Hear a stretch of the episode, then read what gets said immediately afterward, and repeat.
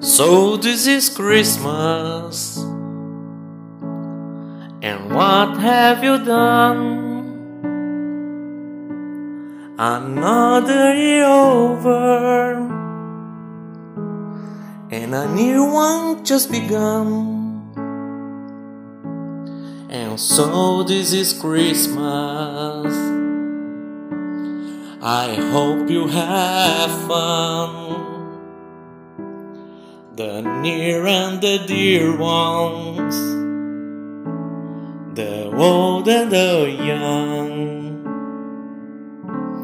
A very Merry Christmas and a Happy New Year. Let's hope it's a good one without any fear.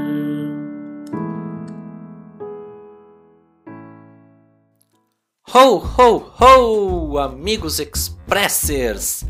E neste clima natalino, porque dezembro chegou e sem muita enrolação, queremos desejar a todos um Feliz Natal e um próspero 2023. Um abração aqui de toda a equipe do Dia Express Podcast. Então, bora carimbar o seu ticket para mais uma viagem em nosso Expresso da Diversão, com muita história, participações especiais e aquele quentinho no coração que os jogos trazem em nossa vida. Ah, e antes de embarcarmos no nosso episódio, queria convidar você que nos escuta através do YouTube para já deixar aquele gostei barra joinha da confiança. Se ainda não for inscrito aqui no canal, clique no botão inscrever-se e ative o sininho para não perder nenhum conteúdo aqui do G Express Podcast. Aliás, já faço também o convite para que nos sigam em nossas redes sociais, no arroba Express Podcast, no Facebook, Twitch TV, Twitter, Instagram e agora também no TikTok. E agora sim, meus amigos, embarque comigo nessa aventura!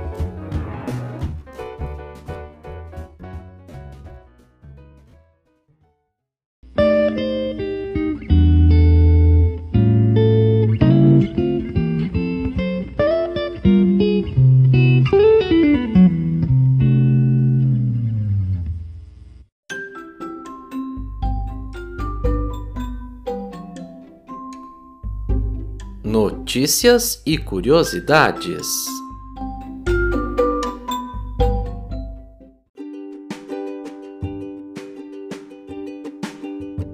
Reviva aquele feeling de fliperama dos anos 80 e 90 com Donut Dodô. Donut Dodô é um jogo arcade de coração leve que lembra os amados clássicos do início dos anos 80 e que ainda hoje apreciamos. Você joga como Baker Billy Burns, que tem que correr, pular e escalar para enganar Donut Dodô e seu bando de lacaios. Seu objetivo é coletar todos os donuts em cada nível, no melhor tempo possível. Conseguirá você bater o maior recorde na tabela de pontuação? Venha e junte-se à diversão! Estamos em 1983, só que melhor. O jogo apresenta 5 níveis de tela única, mais uma etapa bônus, cada um com sua mecânica de jogo distinta. Controles incrivelmente precisos, sem mortes baratas, para o frenético jogo arcade de um jogador tela da velha escola e gráficos perfeitos de pixel com uma paleta incrível de 16 cores. Uma trilha sonora original em chiptune do muito talentoso Cosmic Gem. Tabela de recordes mundial limitadas a três iniciais no estilo arcade. O jogo chega para o Nintendo Switch pelas mãos dos amigos da Flings Arcade e na eShop brasileira está custando em seu preço habitual 27 reais. E um dado informado pela Flings Arcade em seu Twitter é de que Donut Dodô atingiu mais de mil cópias vendidas em menos de três dias. Que grande feito, meus amigos! Geometric Feel the Beats. Quem nos acompanha aqui no Dia Express Podcast já sabe o quanto curtimos os jogos trazidos pela Killbyte, esta grande empresa que tem colocado o mercado brasileiro de games em voga. E, em parceria com a IAL Studios, trouxeram no dia 10 de novembro de 2022 o jogo Geometric Feel the Beats para Nintendo Switch, PlayStation 4 e 5, Xbox One e Xbox Series S e X. Nos primeiros instantes, já percebemos seu tema espacial na pegada do filme Tron. Geometric Feel the Beat é um jogo focado na diversão e competição, acompanhado de sons frenéticos. Neste game, você não precisa se preocupar. Divirta-se fazendo missões e pontuando. Acumular pontos não é somente para mostrar aos outros, mas também para comprar melhorias para sua nave. Fique ligado nos power-ups que aparecem na fase. Eles vêm acompanhados de grandes surpresas. Modos de jogo: Aventura perfeito para os lobos solitários. Nesse modo, cada fase possui duas missões. Você vai se divertir descobrindo novas AIs e encontrando formas de passar por elas. Cooperativo. No modo cooperativo, você começa tudo de novo. Um amigo vai te acompanhar, te ajudando nos desafios do modo aventura, porque tudo é mais divertido com um amigo. E o modo jogador versus jogador. Quem não gosta de competir com um amigo? Neste modo, acertar seu oponente te dá uma vantagem, ele ficará paralisado por alguns segundos enquanto você completa sua missão. Por partida, terá três missões. O que completar mais, vence. Torne-se uma lenda em Legendary Heroes. Legendary Heroes é um RPG de estratégia em tempo real com elementos MOBA. Proteja suas torres e esmague seus oponentes. A maior batalha de todos os tempos começou. Conseguirá o seu herói provar o seu poder? Neste game, temos a possibilidade de escolher entre 10 heróis diferentes, cada um com 4 golpes especiais. Em batalhas épicas, ganharemos XP, no intuito de ficarmos mais fortes, rápidos e resistentes. O jogo possui partidas rápidas e intensas, com 30 mapas desafiadores em que jogadores novatos e veteranos terão que provar quem é o melhor time. Características do jogo: ação barra estratégia intensa em tempo real. Heróis com poderes especiais únicos. Mantenha seu progresso em várias partidas. Torne sua equipe mais forte com power-ups. Na data deste episódio, o jogo está saindo por R$ 14,99 na eShop brasileira. E este é mais um super jogo trazido aí pela nossa parceira Killbyte. Doomed to Hell. Doomed to Hell é um shooter top-down do gênero roguelike, repleto de ação. Neste game você joga como Rose e, embora tenha acabado de morrer, apenas está começando a sua aventura. Nossa personagem precisará lutar contra hordas de monstros, explorar vários biomas, lutar contra chefes, coletar o máximo de itens que puder e melhorar suas armas e habilidades. Sua passagem para sair do inóspito lugar em que se encontra é acabar com todos os seus habitantes. Vença para ter de volta a sua vida na Terra. Entre as características do jogo temos várias armas e habilidades diferentes, colete moedas e faça upgrades para ficar mais forte, batalhas épicas e desafiadoras contra chefes, pixel art e trilha sonora incríveis. Este super game chegou aos consoles no dia 20 de outubro de 2022. através dos grandes amigos da Killbyte, em parceria com a Gagonf Games. Na eShop do Brasil, na data de lançamento deste episódio, o jogo está saindo a R$ 14,99. Puzzle Tronics Puzzle Tronics Digital Infinite é um quebra-cabeça minimalista e relaxante. O jogador deve mover as peças para formar circuitos lógicos enquanto escuta uma trilha sonora naquela vibe da tranquilidade, seguindo o fluxo. Desafie-se através de 135 níveis diferentes com uma variedade de dificuldade neles, aprendendo o comportamento de portas lógicas e lógica digital. O jogo apresenta uma jogabilidade intuitiva que dispensa tutoriais. Entre as características temos mais de 130 níveis diferentes com disposição de peças aleatórias, um ambiente minimalista, trilha sonora calma e relaxante, uma grande variedade de peças. Desenvolvido pela Iduna Soft e publicado pela Killbyte Interactive, na eShop, atualmente seu preço gira na faixa de R$ 9,99, mas sempre entrando em promoções.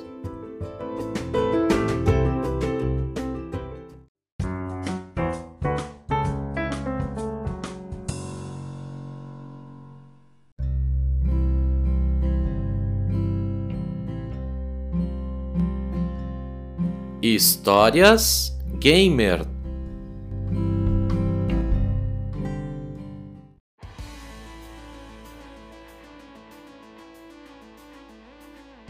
O História Gamers é um espaço para você, Expresser, compartilhar a sua história com a nossa comunidade. Lembrar de algum momento em que um jogo, console, pessoa ou local marcou a sua trajetória como gamer. Para participar deste bloco, mande uma mensagem em uma de nossas redes sociais e daremos todas as instruções de como enviar a sua participação. Levanta a mão aí quem é fã de Resident Evil. Então, cola nas lives do Tio Barbudinho no TikTok e no YouTube. Nosso amigo Kelvin Juan Schroer é um grande jogador dessa querida franquia e em suas lives visita cada um dos títulos em super gameplays que vão de speedruns, desafios dos seguidores e muito mais.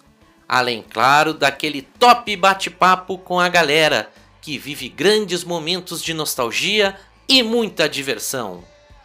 Deixarei os links de nosso convidado no comentário fixado deste episódio. E ao interagirem lá em suas redes sociais, digitem nos comentários hashtag Vim pelo G-Express Podcast. Então, Expressers, bora conferir as histórias do nosso amigo Kelvin, o Barbudinho Games. Confira aí! Buenas Expressers, como é que estão todo mundo? Beleza, galera?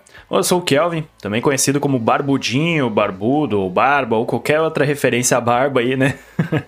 Antes de mais nada, galera, já deixo aqui meu agradecimento ao G Express Podcast pelo convite e por estar tá abrindo aí o espaço, né, as portas, para que eu possa contar um pouco da minha história no mundo dos games e dizer que eu me sinto muito honrado em estar participando.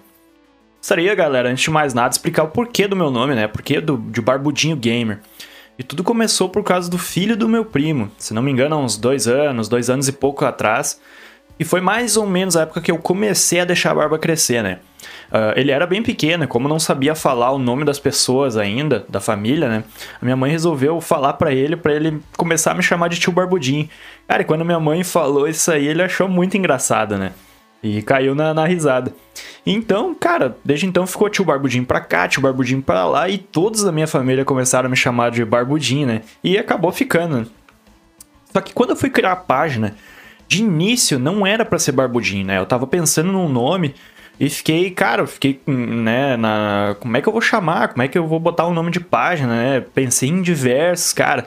E de início tinha me surgido a ideia de Pia Gamer que para quem não sabe, piá aqui no sul significa guri ou menino, né?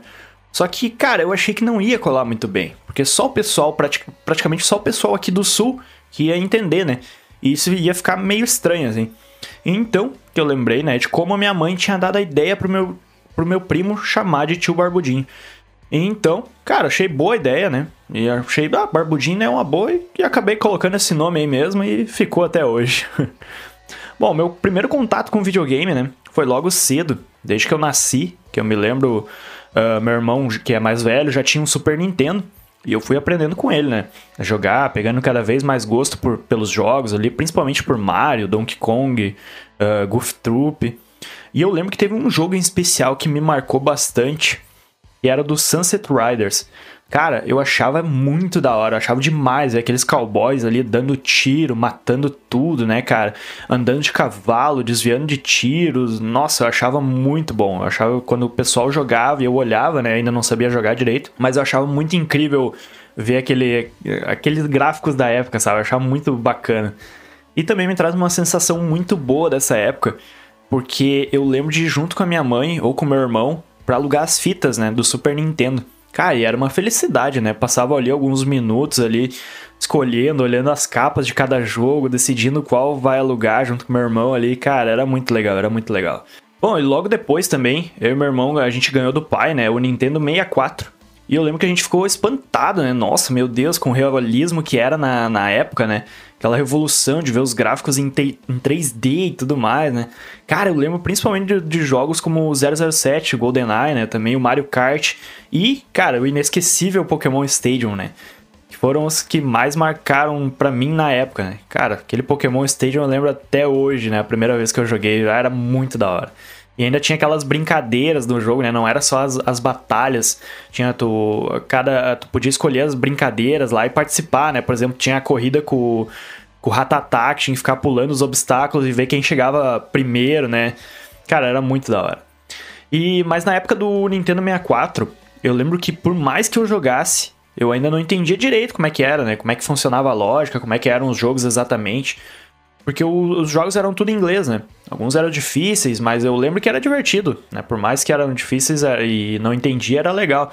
Que eu lembro que eu olhava muito meu irmão jogar. Ficava lá do lado dele, dando risada, né? A gente conversando eu aprendia bastante olhando ele jogar também. E eu acredito que eu comecei a entender um pouco mais de videogame na época do Play 1 já era um pouquinho maior, também já sacava alguma outra palavra em inglês ali. E o que eu não entendia, eu pedia pro meu irmão também, alguma coisa assim, ou pro pai, o pai também entendia um pouquinho de inglês. Mas o que mais marcou para mim foi os jogos de Harvest Moon, Crash, Warcraft, né? Eu lembro que era muito bacana também o Jack Chan e o Yu-Gi-Oh! Forbidden Memories, que eram os que eu mais jogava, na verdade, assim.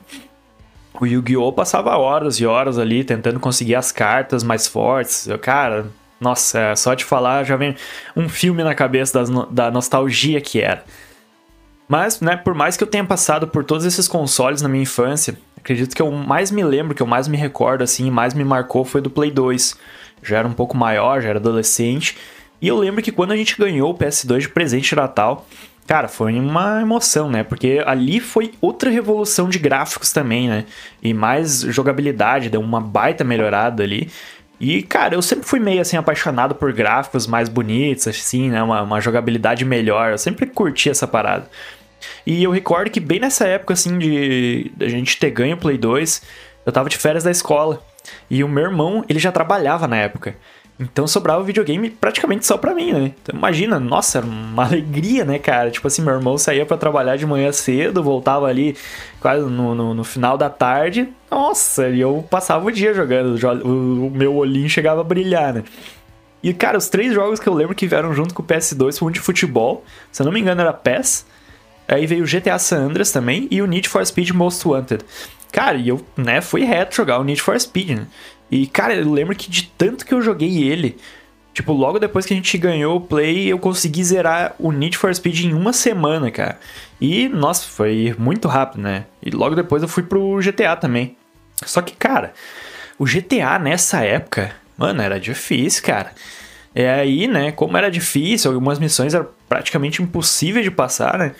começou eu ir atrás de outras maneiras de conseguir passar né, no jogo. E aí que eu comecei a entender que existiam códigos, né? Existia os, os macetezinhos para conseguir vida, munição, mais armas, né? Cara, aí foi boi com as cordas, né? Estragou a criança e já era. Uma vez usado códigos, vai nunca mais vai esquecer de como é que é isso. Cara, até hoje eu lembro de alguns códigos ainda.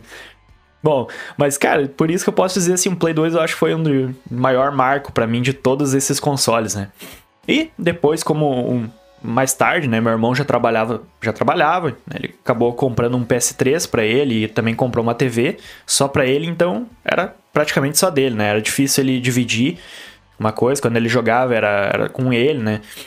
E daí passou um tempo, cara. E eu lembro que logo depois, assim, eu já comecei a trabalhar também, né? Então eu juntei uma graninha ali e tal. E eu lembro que eu consegui comprar meu primeiro PCzinho. Cara, era muito da hora. Uh, a gente tinha um computador antes, mas era naquelas, né? Um computador que não tinha placa de vídeo, né? Não tinha muita, muitas coisas assim, né? E, cara, eu lembro que depois que eu comprei meu PC, eu larguei de mão os consoles. Simplesmente assim, meio que ignorei, né? Desde então eu sou apaixonado por PC Gamer.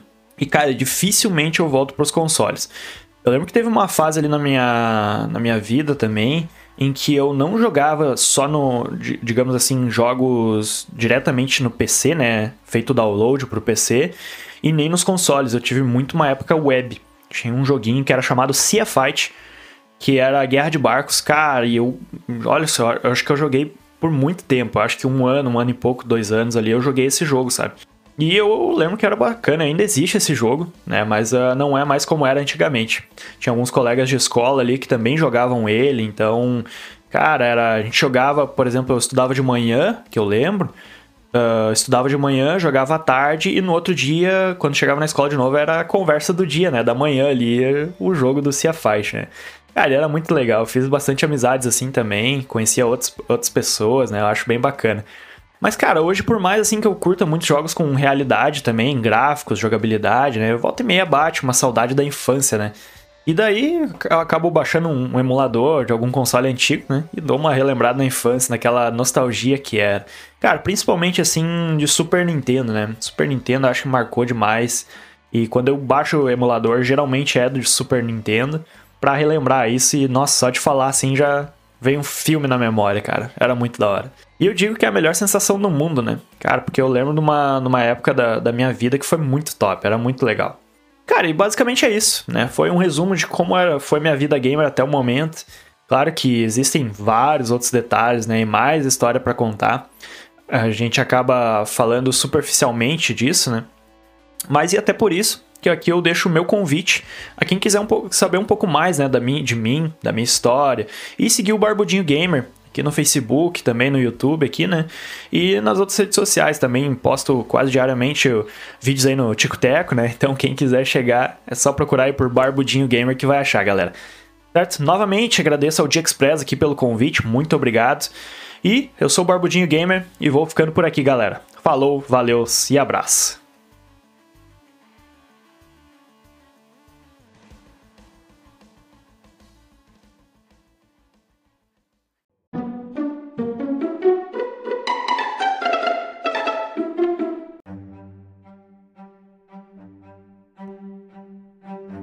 Recomendação ao ouvinte.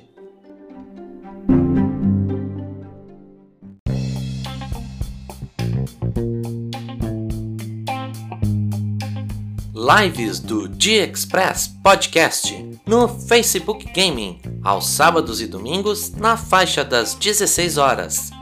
E venha conferir também o nosso novo horário, todas as sextas, 8 e 15 da noite com o apoio das páginas parceiras de nosso canal, links na descrição.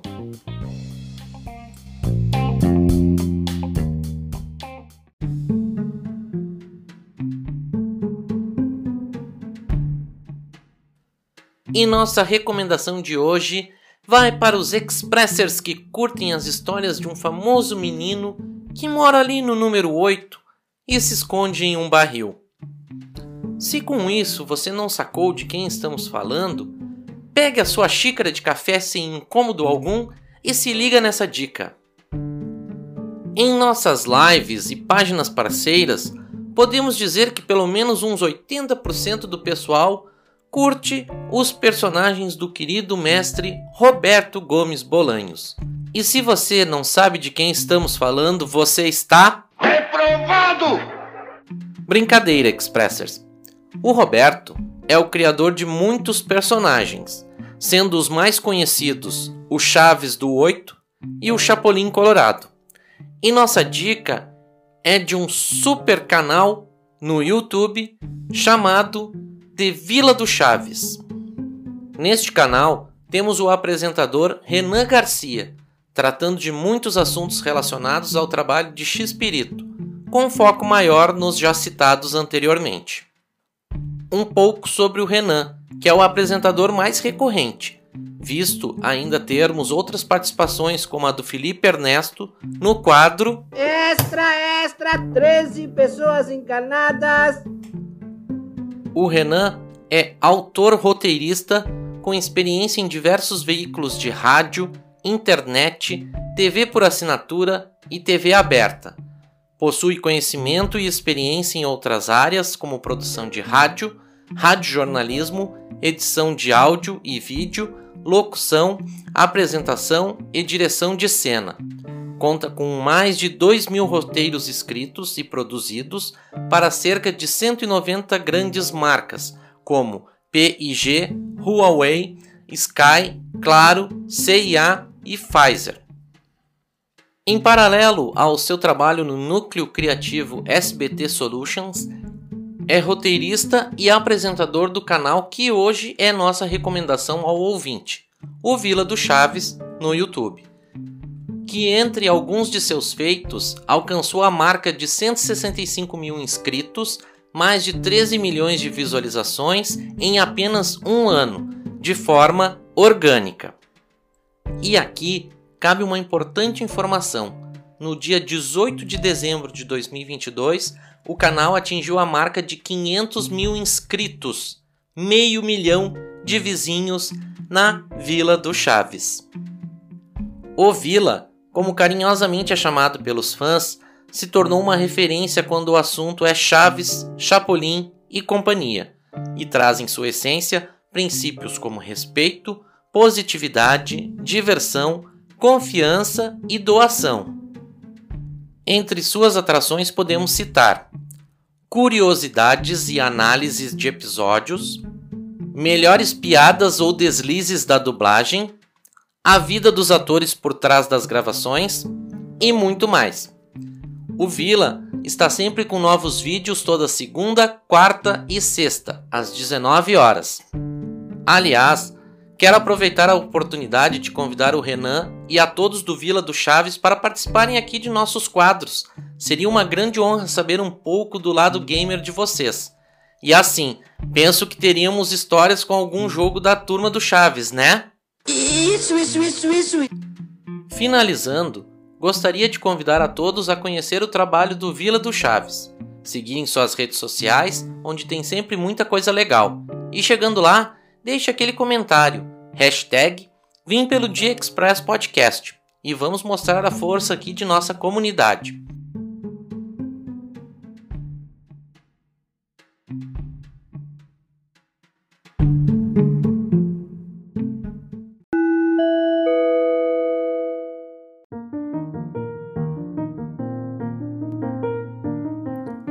Minuto da Nutri.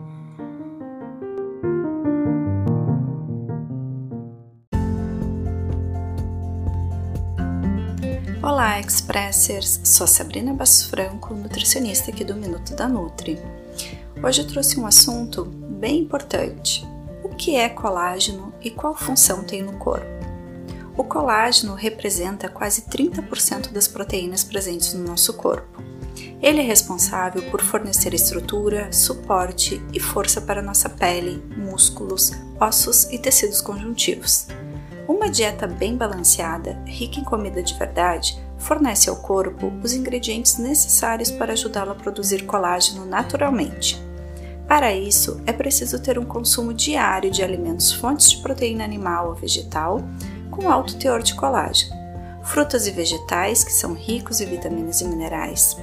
Alguns exemplos: carnes, além de proteínas, são fontes de ferro raízes e tubérculos, que são fontes de carboidratos e manganês, peixes, né, rico em proteína, gordura boa e vitamina A, leguminosas, que são ricas em proteínas vegetais, fibras, silício, as frutas, né, que são ricas em vitamina C, ovos, né, mais uma fonte de proteína e magnésio, o alho como antioxidante, as frutas oleaginosas ricas em zinco e os laticínios, né, como fonte de proteína e cálcio. Existem 28 tipos diferentes de colágeno que foram descobertos, mas os tipos mais comuns são os dos tipos 1 ao tipo 4. O tipo 1, o colágeno hidrolisado, compreende mais de 90% do colágeno do nosso corpo. É esse tipo que normalmente é suplementado em pó, utilizado em shakes, por exemplo. A suplementação não é obrigatória. Tudo precisa ser analisado na avaliação da composição da dieta, hábitos de vida, etc. O colágeno do tipo 2 é indicado para tratamento de doenças nas articulações e tendões. E quer saber o que faz você reduzir ou deixar de produzir colágeno? Anota aí: hábitos de vida prejudiciais à saúde, entre eles sedentarismo, sono de má qualidade, estresse, alimentação com excesso de ultraprocessados, pouca ingestão de água, fumo, consumo de bebida alcoólica, pouco consumo de alimentos fontes de proteínas, vitaminas e minerais e dietas restritivas. Por isso, não adianta você achar que basta suplementar o colágeno que resolverá este problema. Se continuar tendo hábitos de vida que levam à redução da produção, sempre estará remando contra a maré. Primeiro melhore, mude seus hábitos para depois a alimentação mudar a sua vida. Bora lá se cuidar? Ninguém fará por você. Precisando, vem aqui que eu te guio. Gostou do assunto? Deixe seu comentário na publicação desse podcast no YouTube. Convido você a seguir minhas redes sociais no Instagram e Facebook, arroba NutriSabrinaFranco. Assim fortalecemos nossa comunidade. Um abraço a todos e até o próximo encontro!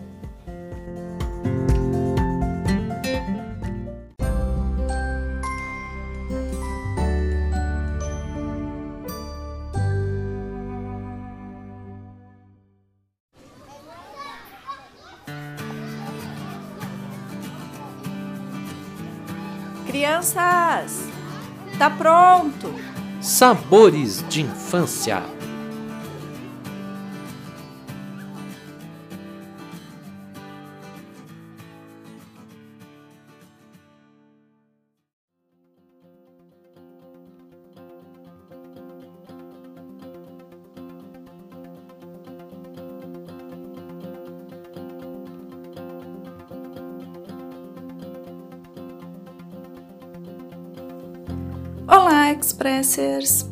Em várias conversas entre amigos, familiares e pacientes, percebo o quanto o ato de cozinhar vem se deixando de lado. E quando nos aprofundamos no assunto, falando das receitas antigas, aquelas passadas de geração em geração, essas têm ficado no passado, deixadas de serem compartilhadas e tão pouco ensinadas. Preciosidades ficam esquecidas no tempo. Sabe quando lembramos de algo saboroso, que um dia comemos ou que fez parte da nossa infância, nos transportamos àquele tempo, capaz de sentir o cheiro e até o sabor só de relembrar. Quem de nós tem aí uma recordação de infância, de alguma comidinha ou preparação especial de avó, mãe, tia ou de outra pessoa que você guarda no coração, que ao lembrar te transporta àquela época, te trazendo várias memórias gostosas? Quer dividir conosco o seu sabor de infância? E para nossos sabores de infância, hoje contamos com a super participação de nossa amiga do estado de São Paulo, que tem um sorriso carismático, uma voz de locutora e tem um lindo dom na arte de crochetar. Falo da querida Sueli Lima dos Santos, a crochê da Sum, que faz lindos amigurumis em vários temas, né, personagens de jogos, de histórias muito lindos, vale a pena conferir, pessoal. E quero já agradecer a presença da Su, que nos, nos agraciou com sua história, dividindo com a gente esse, esse resgate das memórias. Tá? Muito obrigada, Su. Então, olha aí o crochê da Su na área. E aí, galera, beleza? Crochê da Su na área. Através do convite da Sabrina e do Diego, Hoje faço esta participação no quadro Sabores de Infância. Vamos lá. Muitas coisas gostosas experimentei, tanto doces quanto salgadas. Mas o que mais marcou minha infância desses sabores foram os beijos da minha mãe, que ela até hoje faz a massa e deixa aí prontinha, só pra gente ir colocando na frigideira e depois tacar manteiga. Hum, é, é, é ótimo. O famoso cuscuz de bolinha, que é nada mais que uma massa de milharina ou arroz, flocão, feito normalmente, né, todo aquele processo, mas o diferencial dele é que ela coloca e colocava, né, porque eu era criança, farinha de polvilho, o mesmo, aquela mesma farinha usada nos pães de queijo para dar aquela liga. E o cuscuz ele fica cheio de bolinhas e é uma delícia. Nossa, coisa boa. A farofa de ovo, hum, ah, muito bom. Mas também não fica só com a comida da minha mãe que marcou minha infância, mas também as merendas que as tias lá da escola fazia era joia. Era de comer sem reclamar. As tias da merenda caprichava no macarrão com molho e frango desfiado, macarrão ao molho com sardinha, aquele feijão recheado com carne, panelona cheia de feijão com carne para comer com aquele arroz soltinho, hum, muito bom, gente. É, e também o que marcou também, que eu gosto muito, que quando eu vejo lembra minha infância, é o bolo de milho, pois minha tia fazia bastante quando ela tinha saúde e quando eu ia lá, hum, uma delícia. Meu bolo predileto, milho. E uma coisa também que marcou e também que eu aprendi observando a minha mãe cozinhar é que ela não usa tanto tempero na comida. E mesmo ela usando pouco tempero, a comida fica maravilhosa. Não fica com aquele gosto enjoativo. Daí eu tirei essa lição para mim, que não precisa colocar tanta coisa para a refeição ser boa e também cozinhar com amor. Gostar de cozinhar. A comida ó, fica jóia. Os temperos que minha mãe usa na comida até hoje são cominho, coloral, o sal branco para poder fazer o arroz e o sal, que é misturado com tempero completo, sem pimenta, alho, cebola, pimentão e tomate. Esse é o tempero que minha mãe usa para todas as refeições. E fica uma coisa extremamente gostosa. Ela não usa nada mais fora esses temperos. E aqui eu deixo registrado a minha participação. Esses foram os sabores que marcaram a minha infância. Muito obrigada, Sabrina, muito obrigada, Diego, pela participação deste podcast. Tamo junto e é nós.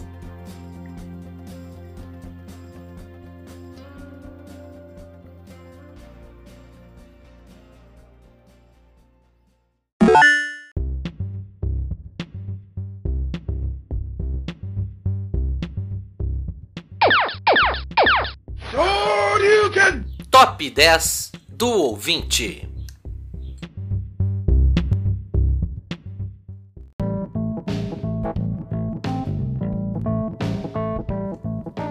Top 10 do ouvinte é mais um espaço para você, Expresser, compartilhar conosco aquele seu ranking favorito de jogos de uma plataforma, estilo ou apenas falar sobre 10 jogos que marcam a sua trajetória como gamer. Para participar deste bloco, mande uma mensagem em uma de nossas redes sociais e daremos todas as instruções de como enviar a sua participação. E no episódio de hoje, temos a grande honra de apresentar a lista do amigo Fabiano Eduardo Santiago, da página Top Games. Curte Days Gone, Uncharted, Mortal Kombat, Need for Speed e muitos outros jogos clássicos? Então, se liga nas lives do nosso participante, com muita jogatina, diversão e um top bate-papo com a galera. Deixarei os links de nosso convidado no comentário fixado deste episódio. E ao interagirem lá em suas redes sociais, digitem nos comentários hashtag Vim pelo Dia Express Podcast e mostrar a força aqui da nossa comunidade. Então, Expressers, Partiu conferir a lista do Fabiano da página Top Games? Confira aí. E aí galera, beleza? Aqui quem fala é o Fabiano, conhecido como Top Games. Estamos aqui para apresentar a top list aqui dos 10 jogos de Super Nintendo aqui que marcou a minha infância e a minha adolescência. Vou contar para vocês como começou a minha caminhada gamer aí com o meu primeiro videogame, né? Super Nintendo. Pelo menos foi o videogame que marcou a minha infância, porque foi o meu primeiro contato aí com os games foi com o Super Nintendo. Então, para quem quiser conhecer também o meu trabalho, dá um pulo lá no Facebook, página Top Games aí. Fizemos lives de diversos jogos. Quem quiser conhecer, dá um cheguinho lá e segue a gente, tá bom? O primeiro jogo que eu coloquei aqui na lista aqui foi Robocop vs Terminator. Vamos para o nono lugar do nosso top 10 do Top Games. então, no nono lugar eu coloquei o Toy Story. Também é um jogo de gráficos pré-renderizados muito legal. Dificuldade lá em cima. É, me marcou bastante a infância também por causa do filme. Pra gente ter ideia, eu não tinha olhado o filme e joguei o jogo. Que era, na época era difícil acesso à fita do filme. Isso aí é em torno de 1995, por aí. 96 foi quando saiu o filme. Que foi o primeiro filme 3D de animação, né? Da Disney. Foi um, uma coisa inovadora pra época, assim. Eu olhava assim nas revistas, assim, né? Tipo assim, tinha postagens do, do filme lá. Eu olhava assim, nossa, cara, que loucura isso aqui. Bah, que top. Imagina como é que não é o filme. Eu olhava só assim, né? Às vezes tinha revista de games que postava lá. Aí na época eu tinha. Eu comprei o bonequinho do Woody e o do Buzz. O do Woody eu tenho até hoje guardado aqui, inclusive com o laço e o chapéu. Até faz pouco tempo eu comprei o Woody o Buzz original aqui, para deixar guardado, porque eu sou muito fã de Toy Story. Então, quando eu, quando eu peguei emprestado um Super Nintendo de um amigo meu, ele foi viajar e falou para mim: Ô Fabiano, tu quer ficar com meu videogame? Que eu vou viajar um, umas duas semanas, não sei pra onde é que ele foi, acho que foi pra praia, passar umas duas semanas de férias. Eu digo, não, cara, eu quero sim, deixa comigo aí. E aí tinha uma locadora aqui perto aqui de casa, que é a locadora do Paulão, que é, era a galera se reunia toda ali, mas eu não ia jogar ali, porque ia uma galera da pesada. Era muita. Aqui a gente no sul a gente chama de piazada aqui, né? O Diego aqui sabe aqui, né? o Diego mora aqui perto de mim, na cidade perto aqui. Então, ia uma piazada ali se juntar e a mãe não deixava eu ir. Daí eu pegava o videogame às vezes dele emprestado, e aí eu fui ali, primeiro dia que eu peguei o videogame dele, né?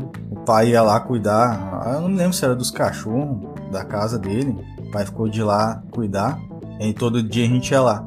E aí eu falei, ó pai, vamos ali na locadora jogar um jogo, vamos alugar um joguinho ali. Era numa sexta-feira, tu, tu locava pra entregar na segunda. Daí eu olhei assim, Toy Story, nossa, eu não pensei duas vezes, cara, olhei aquela aquela caixa assim, peguei. Cara, o jogo era muito bonito, cara. inclusive é até hoje. Quem não jogou, aconselho a jogar. Só que a dificuldadezinha assim é bem difícil. Tá, ele, a jogabilidade dele não é muito fluida. O tempo para fazer as coisas é bem exprimido assim. Não tava nem aí, eu queria jogar porque eu não tinha videogame. Não tinha visto o filme. E o cara, né, não tinha quase acesso a nada na época, né? E não é que nem hoje, que quer ver um jogo, tu bota na internet, tu decide se tu quer comprar ou não. Porque era bem escassa a informação, né?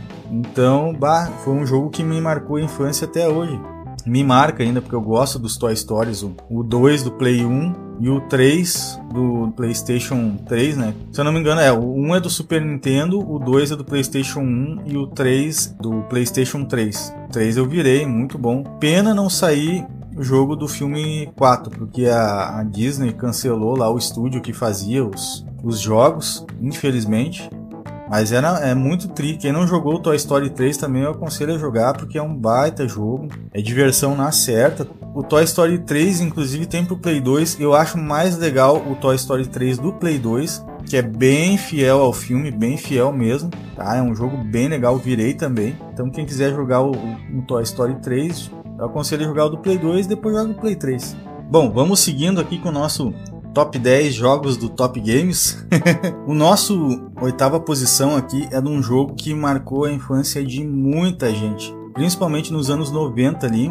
Tu ia na casa da, da gurizada, era isso que tava rolando, né? A gente ouvia nas, nas casas aqui o barulho da plateia do jogo vibrando. Que jogo é esse? Superstar Soccer Deluxe, cara. Deluxe. Esse jogo é fera demais, cara. O que que acontecia? Eu pegava esse videogame, né, do meu amigo, que é só esse que eu conseguia jogar, e vinha o meu primo pra cá e nós fazíamos uma locação de fita ali, ou era... Eu não vou falar porque daí vou dar um spoiler aqui dos outros jogos. Mas um jogo que nós pegava para jogar era esse Super Star Soccer Deluxe. Cara, é um jogo de futebol, para quem não sabe que jogo que é, né? É o top do top do Super Nintendo. É o supra-sumo de futebol dos anos 90. Não tem jogo que mate da época da, da era 16 bits aí esse game, cara. É um jogo fluido, tá? Até hoje tu consegue jogar ele tranquilo. Às vezes eu tenho esses consoles aí retrô. Eu tenho um, Raspberry Pi que tem esse jogo. Volta e meia eu jogo. O jogo tá bem tranquilo de jogar. Um jogo top, assim. Cara, tu fica horas e horas jogando. Então vinha eu, vinha o meu primo, vinha meus amigos pra cá e a gente ficava a tarde inteira jogando Superstar Soccer. A gente tentava fazer gol olímpico, gol de, de falta, é gol com um carrinho, porque ele tem um esquema que tu dá um carrinho, tá ligado, na bola e ele chuta a bola. Então é, é bem, bem legal mesmo, cara. Tinha variações, tinha Ronaldinho Soccer, Campeonato Brasileiro, os sons icônicos do jogo, assim, tipo do, do, narrador. Nossa, cara, é, isso aí ficou marcado. Todo mundo, bom, todo mundo da época conhece, né, ah, os sons do, do game, quando dava escanteio, quando dava falta, o, né, o, o, narrador falando ali, tanto da versão, das versão hacker, né, que é Ronaldinho Soccer, né, Campeonato Brasileiro, ah, tinha várias, várias ramificações, assim, do original. Cara, marcou a época, todo mundo curtia a galera só queria jogar futebol, o Superstar Soccer Deluxe ou né, os hacks que tinham em volta desse jogo aí. Muito top mesmo. E a gente vai prosseguindo aqui com o nosso top 10. O jogo anterior foi futebol, agora o que, que a gente vai? Do futebol, vamos pra corrida. Quem é que não jogou Top Gear aí, hein? Nosso sétimo lugar da posição aqui, Top Gear 3000. Para mim marcou muito também a infância jogando Top Gear 3000. Era um jogo, é um jogo ainda, não era, né? É um jogo com gráficos lindos, jogo de corrida, é um dos tops assim do, do, do Super Nintendo, jogo que se passava nas galáxias, digamos. Tu corria em planetas. Então, o carro não tinha gasolina, ele tinha recarga, era tipo um carro elétrico. Daí tu tinha que, que upando ele na pista tinha uma, uma, fita azul e uma vermelha. A azul é pra te fazer o repar dele. O que é o repar? É o, tu consertar o carro enquanto corria, tá ligado? Porque não tinha o pit stop ali, tá ligado? Então é tu abastecia a faixa vermelha da pista e tu reparava o carro na faixa azul. Então era tudo automático. E o jogo é bem difícil, cara. Não tinha save, era por password. Então tu ia upando teu carro, né? Cada corrida que tu ia avançando, tu ia ganhando dinheiro ali nas pistas ali, tinha tipo como se fossem uns bônus às vezes. Eram umas bolinhas, parecia, eu achava que era bolinha de tênis, tá ligado? Amarelo. Aí tu passava ali e pegava elas e acumulava um pouco mais de dinheiro. Aí tinha as regras e chegava em primeiro lugar, ganhava tantos mil, chegava em segundo, passava com um nitro, ganhava mais tantos mil na chegada. Uma coisa assim, tinha os bônus ali, eu não tô lembrado. E aí tu ia upando o carro, cara. Só que é o seguinte, Tinha que ir na manha na, na, na parte de upgrade, tá? Por causa que os motores cada motor que tu colocava a mais no carro, além de custar uma fortuna, tu tinha que correr muito para conseguir comprar um motor, eles iam consumindo mais rápido a energia da bateria do carro. Então tu tinha que fazer uma boa administração do motor ali. Fora que tinha nitro, tinha como trocar caixa de marcha, suspensão acho que não, era pneu, chassi, motor, nitro e caixa de marcha. Acho que eram esses itens. Aí depois vinha notificações de novos itens, tipo um novo motor, aí ele te dava uma notificação ali, te fazia o upgrade. Ah, dava para trocar a cor do carro também, tá? Só o formato que não, sim, era padrão. Então, cada vez aparecia itens novos, tinha o jumper que fazia o carro pular por cima do outro. Tinha o atrativo também, que tu mirava um carro e ele te atraía para aquele carro para te passar dele. Tinha um que era o teleporte. Às vezes nas pistas tinha um negócio de teleportar, né? Tu, tu sumia, aparecia mais à frente, mas tu tinha um negócio que tu comprava mais adiante que tu podia usar isso aí também na corrida. Claro, tinha limite de uso ali, né?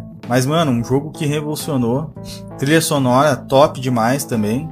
As músicas marcaram época. Eu curti muito, muito esse jogo, principalmente o multiplayer, né? Eu e o pai jogava direto, assim, que a gente locava, e de noite era Top Gear 3000 direto, um contra o outro na veia, cara. Um jogo muito legal. Quem tiver a oportunidade de jogar, jogue, porque é um jogo que vale a pena.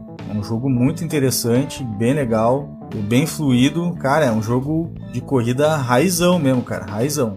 Vamos para o próximo game aqui da nosso top 10 aqui da Top Games. Também é um jogo de corrida, é o Top Gear 2. Eu tô colocando a ordem que eu conheci os jogos assim, né?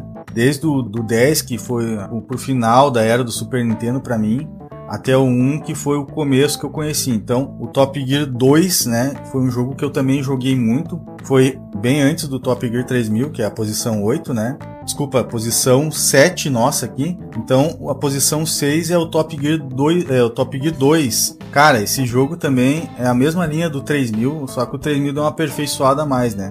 Mas é um jogo que eu curti mais ainda, eu joguei mais que o Top Gear 3000, por isso que ele é uma posição acima, tá? É um jogo que marcou a época. A música da intro, eu botava até de telefone há pouco tempo. Essa música porque é uma música muito icônica, muito top. Eu achava assim futurista, a, a abertura assim com aquele letreiro assim Top Gear, uns esquemas ali.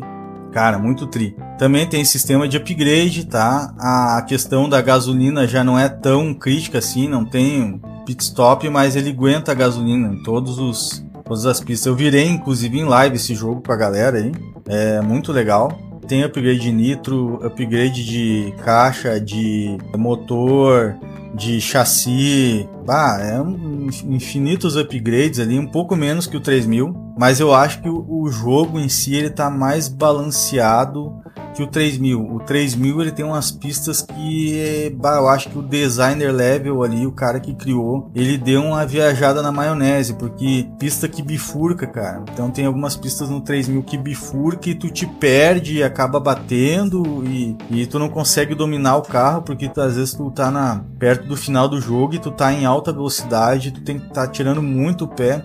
O 2000 não, é um jogo mais é, balanceado assim, tá? É, não tem essa questão de bifurcar a pista do nada ali. Um jogo mais, mais legalzão assim em termos de jogabilidade, ele é mais, mais estável, cara. É um jogo bem, bem legal mesmo e eu aconselho quem não jogou jogar, tá? Marcou muito a minha infância. É um jogo épico, cara. Vocês devem estar estranhando aí eu não ter botado o Top Gear 1, porque é um jogo top também.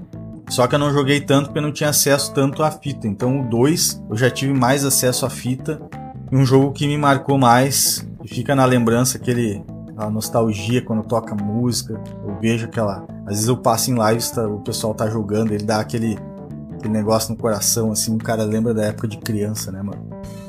Vamos subindo então aqui na lista, né? A gente estava na posição 6, que era o Top Gear 2. Vamos para a posição 5 do nosso Top 10 aqui da Top Games.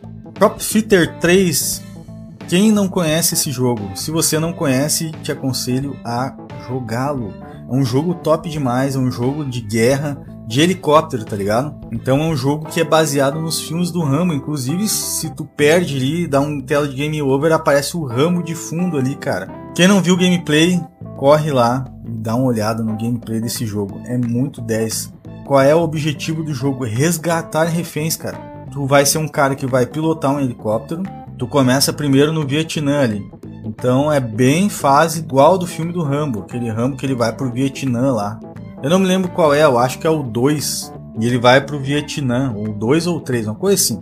Ele vai pro Vietnã. E esse jogo, cara, é baseado naquela parte que ele pega o helicóptero e tá resgatando os reféns. Então tu tem que ir lá, as primeiras quatro fases se passam no Vietnã, tu vai lá com o helicóptero lá, liberta os reféns e tu consegue levar 10 reféns de cada vez. Geralmente é em torno de a primeira fase é 10, depois vai aumentando os reféns que tu tem que resgatar. E aí no meio do jogo tem chefões, cara. Primeira fase, se eu não me engano, é um tanque gigantesco que tu tem que tirar nele até ele vai mudando de cor conforme ele vai perdendo o life dele, né? Então ele vai indo do vermelho claro, vai indo, vai indo até ficar bem vermelho explode. Depois a segunda. Bah, eu não tô lembrado dos boss que tem nas quatro primeiras fases. Mas é um jogo bem legal, cara. E aí tu vai, tu vai indo resgatando e leva pra base, né? Aí depois tu vai enfrentando os boss, né? Cada fase tem um boss. E aí, cara, tu tem que é, a, o teu life é a tua gasolina, digamos, né? Tu toma um dano ali, tu perde gasolina, tá? Ele não gasta gasolina, tá? Ele, ele vai, tu vai perdendo conforme tu vai tomando dano, né? Tem vários canhões, é, pessoal caindo de paraquedas tirando em ti. Tem munição que cai de paraquedas para te pegar entendeu? Tem que cuidar porque às vezes tem mina em volta das casinhas que tem que atirar para libertar, então tem que primeiro antes de libertar os reféns tu tem que atirar nas minas ali, senão eles pisam e morrem, e aí tu acaba perdendo os, os reféns ali, né? Então é um jogo bem legalzinho. Depois as outras fases vão para deserto. Aí eu não cheguei a virar esse game, porque é um jogo bem difícil, cara, bem difícil. Tu tem que né, pegar a gameplay dele bem legal com calma. Hoje em dia tem informação, né, para te olhar um gameplay completo, né, um playthrough dele para te poder saber o que fazer, porque ele não te fala nada, né? O jogo antigo não fala nada, né, meu? Te vira, né? Era assim que era a coisa, né? Tanto é que tinha revistas na época para te comprar com manha, password, chat code para te botar no jogo. Porque a, época era, era raiz, não tinha. O jogo não, não é que nem os jogos de hoje em dia, eles te levam pro final, eles te arrastam pro final automático, né? Um jogo de tiro, né? De, de helicóptero, que nem Call of Duty, tem um cara te acompanhando ali, né? Nos Call of Duty moderno é fora, é o sargento aquele lá, agora me esqueci o nome do cara. Ele te acompanha até o final lá.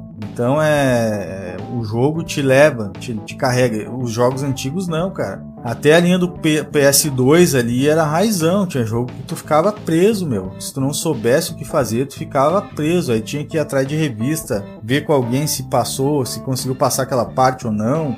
Então o troço era, era osso, mano. Hoje em dia é bem mais tranquilo. É, essa gurizada aí que vai pegar esses jogos antigos para jogar vai estranhar bastante, né?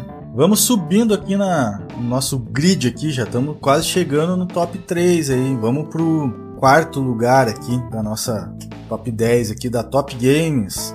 Vamos lá, vamos para outro gênero aqui. Quem não conhece aqui, ó, Ultimate Mortal Kombat 3, cara, esse jogo é um jogo top demais. É um jogo, para mim, é o melhor jogo de luta um dos melhores, tá? Tem outro ali que, eu, ah, que marcou mais minha história. Mas esse, esse jogo tá no coração da Top Games lá. Tanto é que eu faço lives de Ultimate MK3 lá na, na, na página. Cara, é um jogo que até hoje eu acho que eles não conseguiram fazer um Mortal Kombat tão bom quanto esse. É, eu não sei, o 11 eu cheguei a jogar um pouco, mas, cara, Ultimate Mortal Kombat 3 é aquela, aquele cheiro de nostalgia, cheiro de infância, quando dá aquela telinha assim que inicia. Mano do céu, esse jogo é top demais. Cara, o combate dele é muito rápido. É a questão dos combos, cara. Os fatalities do Mortal é top. Tem uma infinidade de fatalities. Tem fatality, brutality, animality, é, babality, friendship, que é quando tu não queria, né, detonar o teu inimigo, tu, digamos que virava amigo dele. Aí teu bonequinho ele fazia alguma coisa zoando ele, ou dava um susto, sabe? Cara, muito tri, cara, muito tri.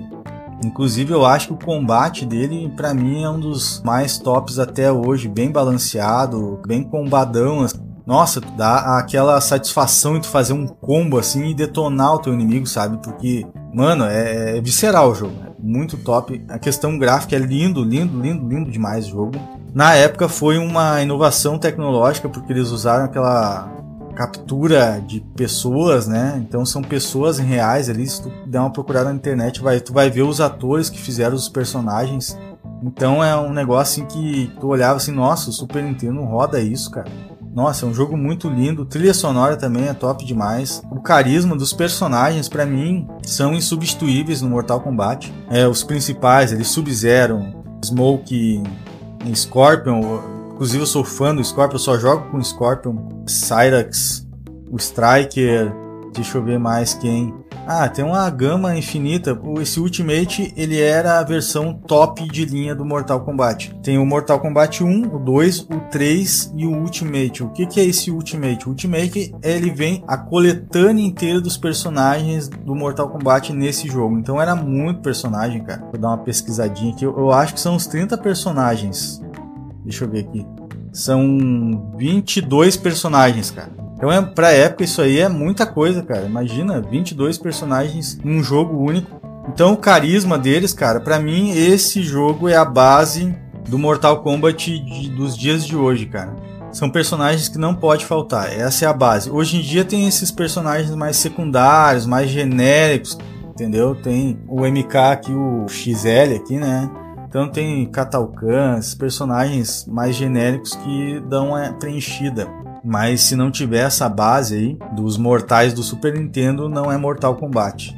Pra mim, é Mortal Kombat é, é esse do Super Nintendo. Os outros que vieram, nada contra quem gosta, óbvio. Mas esses outros que vieram aí não tem um peso tão, tão top quanto esse aí. Esse aí que fez essa trilogia, né, do Mortal Kombat, a base para os mortais de até hoje, né? Então é baseado no Super Nintendo, cara. Então vamos subindo aqui agora pro pódio do nosso top 10 aqui da Top Games aqui. Já estamos na terceira posição, galera. Vamos subindo aqui já pro pódio. Contagem regressiva aí, cara. Vamos lá então, galera. Próximo jogo ocupando a terceira posição aqui é o jogo Donkey Kong. E em especial o Donkey Kong 2, que marcou muito a minha infância, muito mesmo. É um jogo também muito revolucionário para a época. A questão gráfica era de encher os olhos até hoje, cara. Um jogo que envelheceu muito bem, tá? Graficamente. Pena não terem feito um remake desse jogo em específico, tá? Do 2. Teve é, jogos pro Nintendo Wii, que foi o Donkey Kong Returns, que também é um, um jogo monstro, assim. Mas eu acho que um, do Super Nintendo foi um jogo assim que foi uma coisa assim meio que histórica assim a questão do- dos gráficos pré-renderizados para época, cara. Que foi um jogo assim que quando tu botava a fita e rodava o jogo, tu não acreditava que o Super Nintendo rodasse um troço naquele nível, sabe? Um game espetacular de lindo, cara. Até hoje é um jogo atual. Ele é um jogo que não envelheceu quase. Nem na gameplay, e nem no gráfico, cara. Se tu for jogar ele hoje, tu enche os olhos ainda. Os efeitos, as fases de água, cara, o efeito de água, aquela, aquela desfocada da água, as bolhas em 3D subindo. Mano do céu, é espetacular o jogo. Trilha sonora, mano, não tem o que falar. A trilha sonora é de marcar. É de ficar na tua cabeça, cara. Inclusive, eu- às vezes eu coloco aqui no, no YouTube aqui as músicas dele pra, tipo, eu tô trabalhando aqui, eu boto um Donkey Kong lá, um, a música lá da, acho que é da fase dos espinhos lá, Stick and, Stick and Burn, alguma coisa assim. Forest Interlude também, cara, só música top, é musicão, cara. O, o compositor, o David Wise, o cara é um monstro em composição. Então, o cara que fez história, mano. O cara fez história na, na trilha sonora do Donkey Kong. Nossa, trilha sonora é espetacular. E o jogo também. E o que me marcou mais nesse Donkey Kong 2 foi realmente a trilha sonora. Que foi a, uma das primeiras fitas que eu joguei de, de Super Nintendo, assim, né? Tem outras na frente aí, né? Mas foi o Donkey Kong, cara. Quando eu, é, é, sempre era eu e meu primo jogando, tá ligado? Ele falava, mano, isso aí é 3D, cara. Eu digo, não, como pode, cara? Não, é 3D, olha, tu vai ver, ele olha bem. Eu olhava perto da TV assim, mano, 3D mesmo, mas como é que o Super Nintendo pode rodar um negócio desse, cara? Tipo assim, tu tava jogando um jogo e tu botava o Donkey Kong e tu mudava de patamar. Tipo assim, meu Deus, olha a qualidade. Aí tu ia jogar um outro jogo, tu já, nossa, bah, mas. Sabe, tu descia assim de patamar, tu sentia muito. Aí tu botava o Donkey Kong, nossa, isso aqui é, é top demais, sabe? Tu ficava, tu via que era um jogo bem trabalhado, bem polido, um jogo feito com capricho. A, galera da Rare fazia milagre na época, tanto no Super Nintendo quanto no Nintendo 64. A Rare lançava um jogo, o cara sabia que era top, que era ponta, que era um jogo. Tanto é que tem vários jogos da Rare e são excelência a- e padrão de gameplay até hoje. 007, vamos entrar no, no- no Nintendo 64 só para dar um exemplo aqui, né? 007 GoldenEye, cara, ele é um jogo que, que é referência de FPS até hoje, mano. Claro, hoje ele tá com a gameplay um pouco mais datada, mas cara, ele é referência até hoje. Ninguém sabe o que que eles fizeram naquele jogo que se tu jogar hoje, ele em dia, ele é um jogo top ainda, cara. Ele é um jogo que tu vai querer jogar e vai querer virar, vai querer rejogar, fator replay dele é alto, ele te cativa tanto pela trilha sonora, tanto pelo gráfico. O gráfico pra época era top demais. Tanto pela gameplay, o multiplayer, o primeiro jogo, acho que um dos primeiros jogos, eu não sei ao certo, tá? Eu tô me baseando na história que eu tive contato com os videogames. Pra mim, foi o primeiro jogo de multiplayer que eu joguei, foi o 007 GoldenEye da Rare, né? Mas voltando ao, ao Donkey Kong, cara, tem o Donkey Kong 1, o 2 e o 3. O primeiro que eu joguei foi o 2, tá? O 1 eu joguei, eu peguei a fita com um amigo meu, fiquei só de um dia pro outro porque era essa fita era de um amigo dele, então ele nem poderia me emprestar, ele me emprestou porque ele confiava em mim, eu sabia que eu não ia fazer nada, que eu ia devolver certinho. Então ele me emprestou para eu jogar assim, ó, ó, leva e me traz no outro dia, Deus o livre, cara. Eu não posso te emprestar isso, cara. Eu tô te emprestando a parceria. Então eu joguei só um pouquinho as fases ali, a primeira fase ali, que é aquela da chuva ali, que é muito top. Fiquei pouco tempo e já devolvi. Mas essa, essa do Donkey Kong 2, eu tenho inclusive ela hoje. eu comprei ela. E é uma das fitas que eu mais adoro e eu mais curto assim o gameplay porque é muito nostálgico. Então a gente vai subindo mais um pouco na lista aí pro segundo lugar do nosso top 10 da Top Games aí, galera. Esse jogo é um jogo também muito especial para mim e daí já começa aí para a fase introdutória minha ao Super Nintendo, tá? Que é um jogo é, vamos para outra categoria de jogos. Aqui a gente está bem diversificado aqui nas categorias dos jogos. Cada jogo aqui, acho que o que repetiu a categoria foi o 6 e o 7, foi os Top Gear, o resto é tudo diferente, né? Vamos para o, o game aí, Super Street Fighter 2, cara, é um jogo top demais. Marcou a minha infância, assim, astronomicamente, cara. Por quê? Porque foi o segundo jogo que eu joguei de Super Nintendo na minha época. Eu acho que foi em torno de, no, de 1994, eu acho, cara. Alguma coisa do gênero, assim. Porque eu me lembro que eu joguei na casa desse amigo que me emprestava o Super Nintendo numa TV preto e branco ainda, cara. Então ele ia no final de semana, ele combinava comigo, né? Eu, meu pai lá, para nós jogar Street Fighter 2, cara. Então era um jogo assim que nós passava a tarde lutando um contra o outro. Ele tinha dois controles, né? Detalhe, né? E a gente passava lutando a tarde inteira, cara. Então tinha o, o Dalsin, que nós curtia muito, o Ryu. Nossa, mano. E tem vários personagens icônicos também, o Blanca, o Ken, que é parecido com o Ryu na gameplay, né? Quem mais? Cara, tinha muita gente top, mano. Então ficou bem marcado, assim, as músicas também, né? Principalmente o tema do Ryu, o tema do Ken. O Gaio, cara, nossa, o tema do Gaio, nossa, a fase dele lá no, no exército, que tem os jatos no fundo ali, né? Cara, muito top. E lembrando também, né? E passava o desenho no SBT. Quem é que se lembra aí, gurizada? Quem é da minha época, né? Quem quiser olhar, deve ter na internet para assistir. Eu acho que é Street, Super Street Fight Victory, alguma coisa assim. Era um desenho, cara, um desenho bem, bem, tipo assim, pra criança, mas nível, na época, hoje em dia acho que estaria uns 10 anos para cima.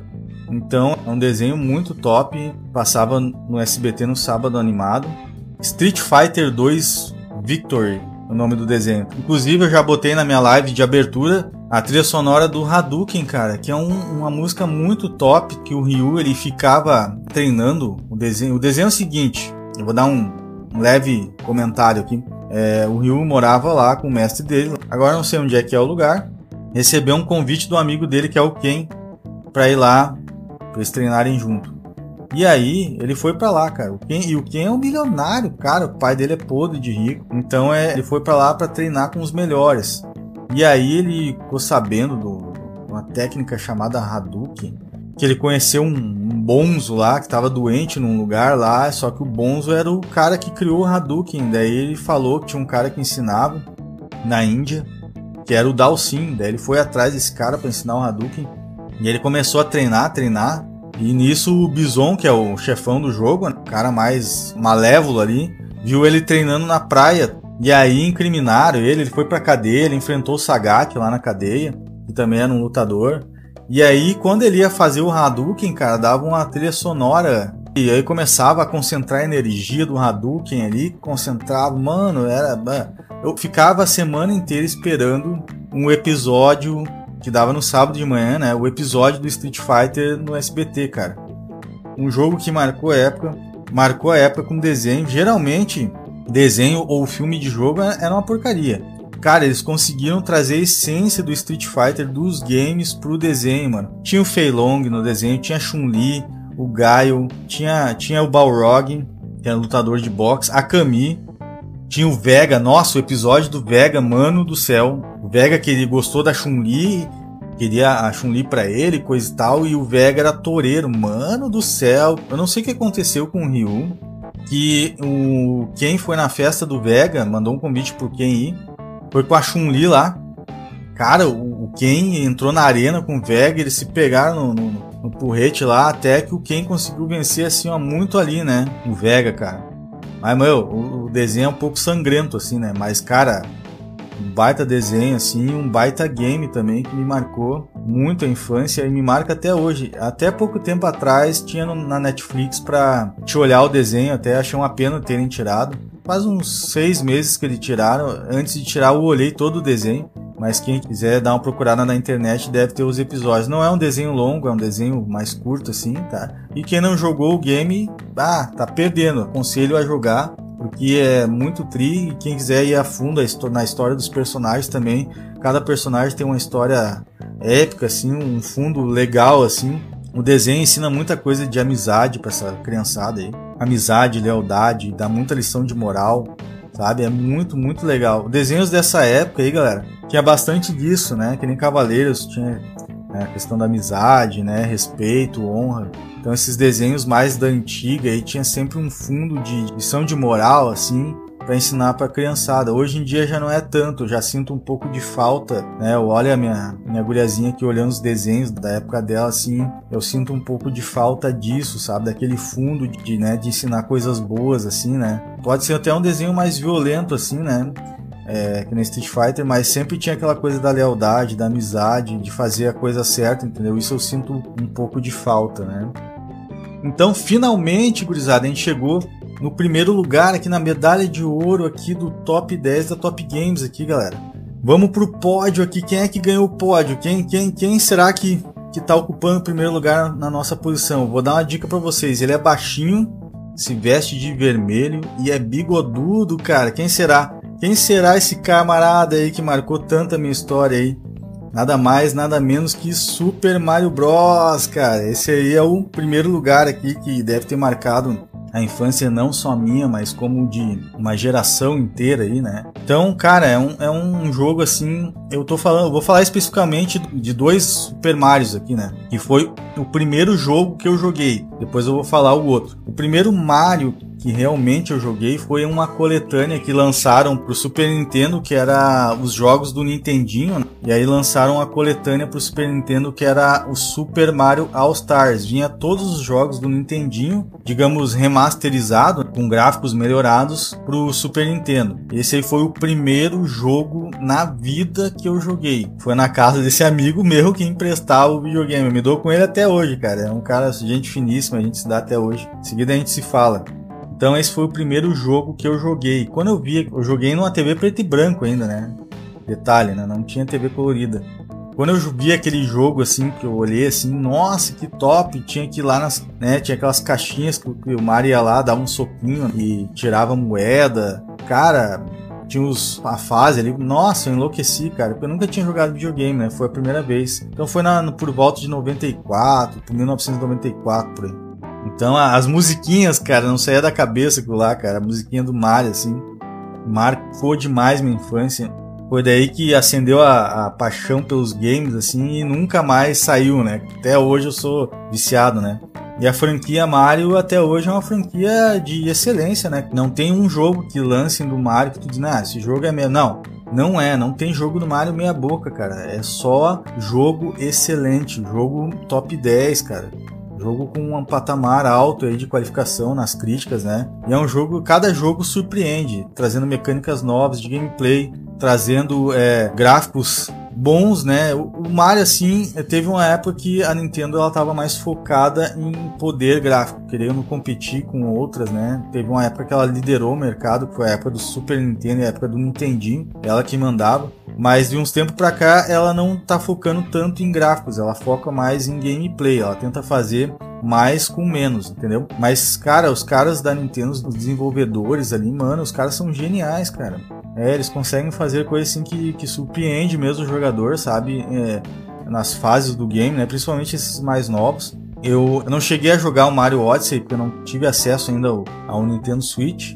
Mas eu vi uma, uma gameplay de um youtuber famoso aí, gente boa aí, que eu vi toda a gameplay dele, cara, um jogo espetacular, bonito, bem inovador.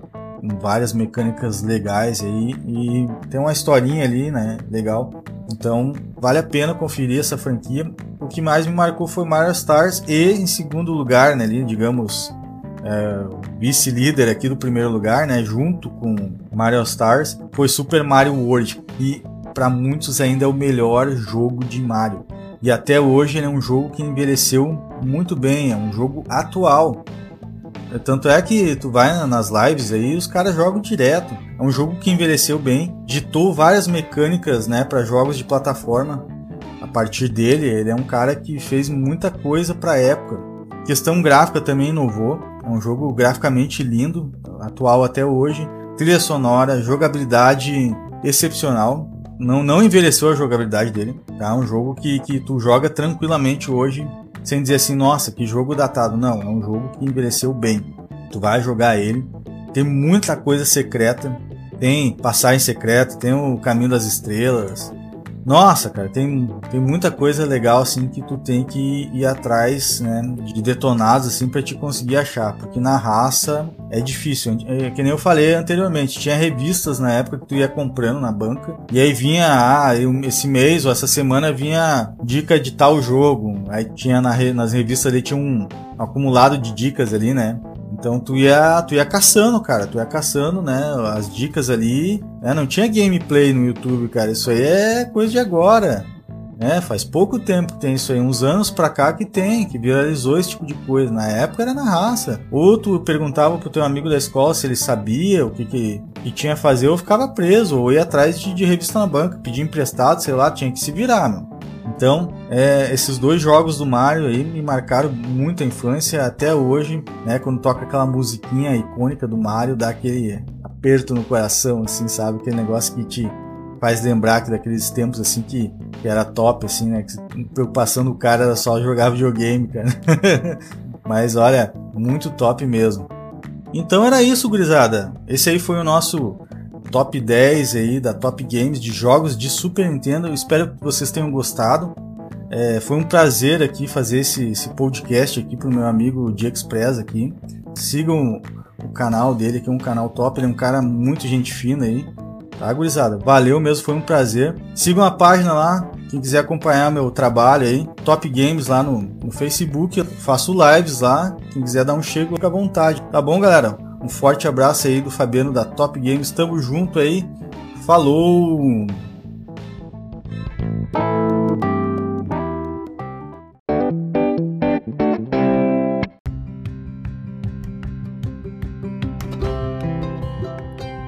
Poesia Gamer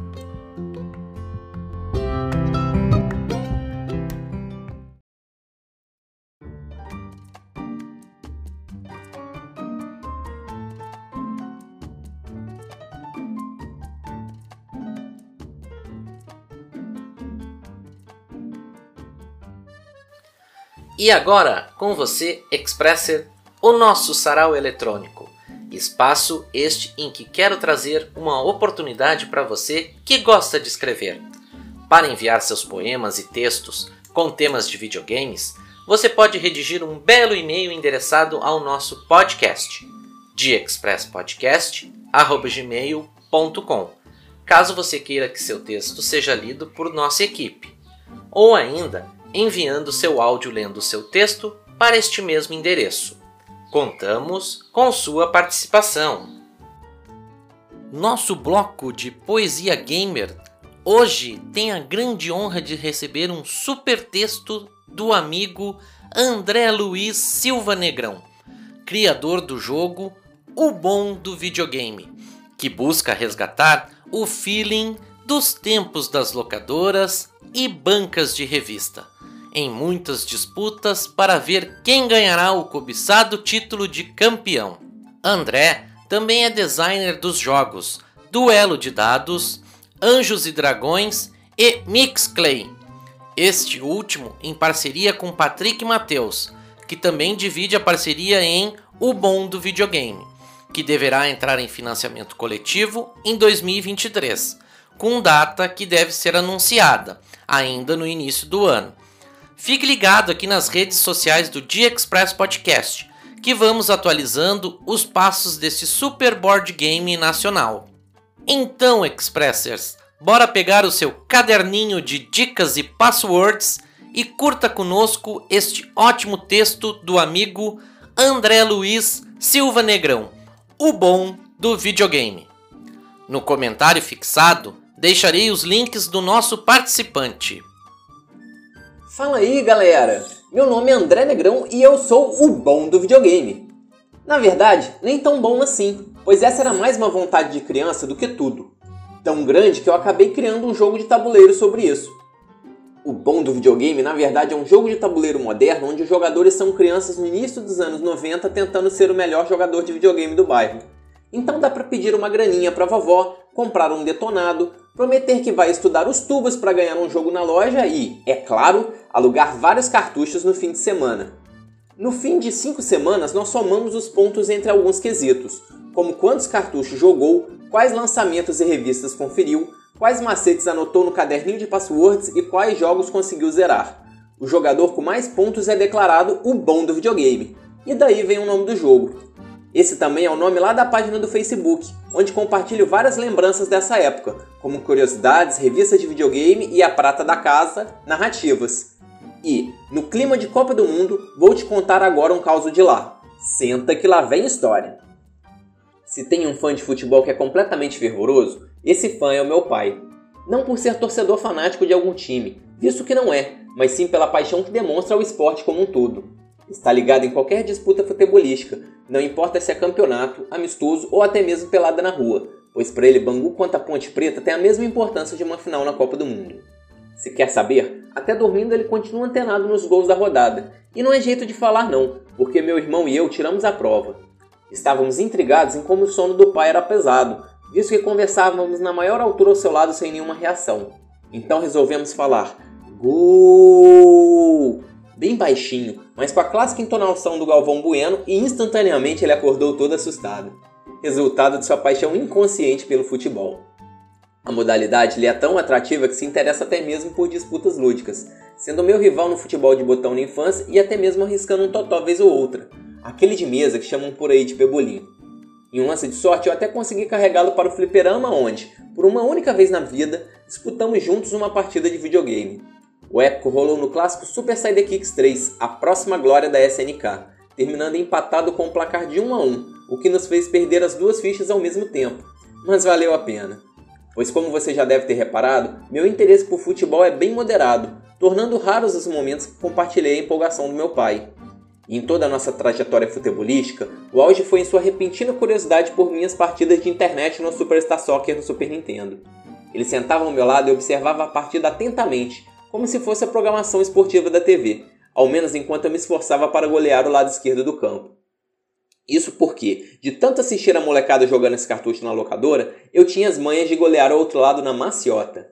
É só correr com a bola para cima do goleiro apertando o Y repetidamente, driblá-lo por baixo quando ele sair para agarrar a bola e então chutar pro gol com tudo. Aí é correr para o abraço. Eu só consigo fazer isso indo para a direita, mas se fizer direitinho, não tem erro. Foi justamente de tanto bancar o fenômeno que meu pai mandou essa. Tem muito gol nessa partida. Futebol não é basquete, não. E assim eu acabei no 0 a 0 perante o maior fã de futebol que o mundo já conheceu. De tanto balançar as redes sem mérito, tomei um baita cartão vermelho do juiz. Nossos programas serão mensais. Gostaria de ajudar o nosso podcast? Precisa comprar algo na Amazon? Por favor, considere iniciar a sua compra através do nosso link de afiliado que se encontra na descrição dos programas ou através dos links da bio de nosso Instagram, arroba Podcast.